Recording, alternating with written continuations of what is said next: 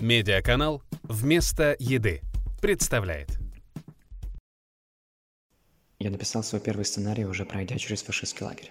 Все, что я пережил и понял в лагере во время войны, истина для меня и сейчас. Даже мои стихи того времени. До войны я читал много итальянских поэтов, интересовался этим. А потом в заключении читал с лагерником стихи. Это то немногое, что у нас было. Весь день я придумывал какие-то истории, чтобы вечером их рассказать. У меня не было ни карандаша, ни бумаги, поэтому я все рифмовал просто, чтобы не забыть до вечера. Вот так родились мои первые стихи. Вообще-то я хотел писать совсем по-другому, наподобие наших поэтов. Но мои стихи хотя бы утоляли голод. Я отвечу так. В конце сороковых итальянцам было довольно просто рассказать в кино что-то интересное всему миру, потому что все прошли войну.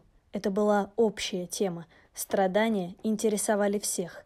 А сейчас, когда нет общей объединяющей темы, каждая страна должна заинтересовывать мир по-своему, чем-то своим.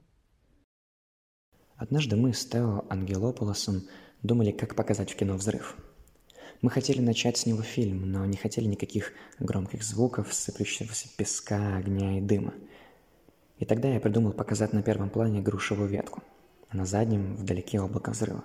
Взрыв было видно, но грохота слышно не было. Просто в тот момент, когда земля поднялась в воздух, с ветки посыпались груши.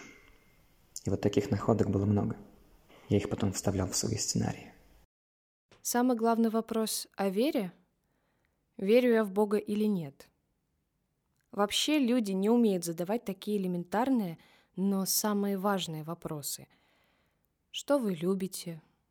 Во что верите? Мне было 22 или 23 года, когда я был в лагере в Германии. И там я каждый вечер обдумывал один и тот же простой вопрос. Умру я завтра или нет? Наверное, с тех пор я люблю такие простые и сложные вопросы.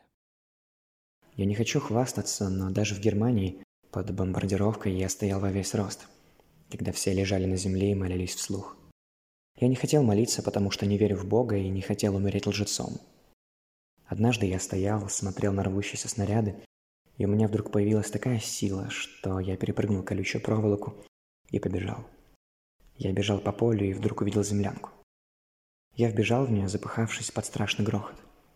Вбежал, а там двое занимаются любовью. И там совсем другие звуки. Учащенное дыхание, сопение – они показались мне такими громкими. И вот тут-то я и закрыл руками уши. Я расскажу вам такую историю.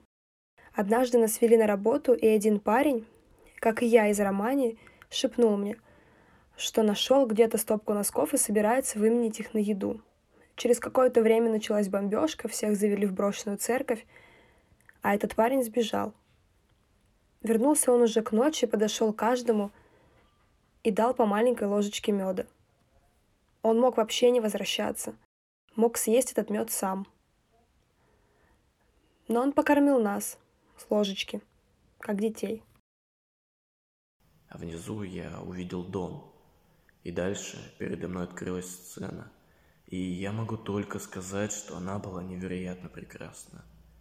Стоял дом, неестественно целый и аккуратный. Во дворе дома стол, накрытый на 12 персон – а на нем двенадцать дымящихся тарелок с супом. А кругом летят бомбы.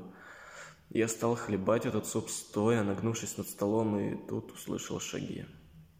Обернулся и увидел, что из дома во двор выходят двенадцать немецких молодых пилотов.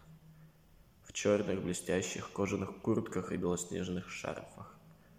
Я замер. Тот, видимо, из чьей тарелки я ел, жестом показал мне, чтобы я продолжал. Я доел суп, и они дали мне убежать. Нам сказали, что для бывших пленных будет поезд. Но его все никак не формировали.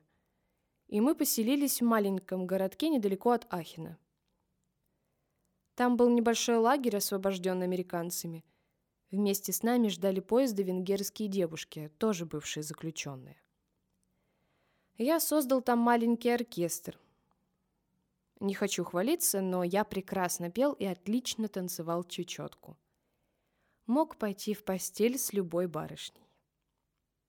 Я был там самый главный, самый известный, и американцы из ревности посадили меня в тюрьму.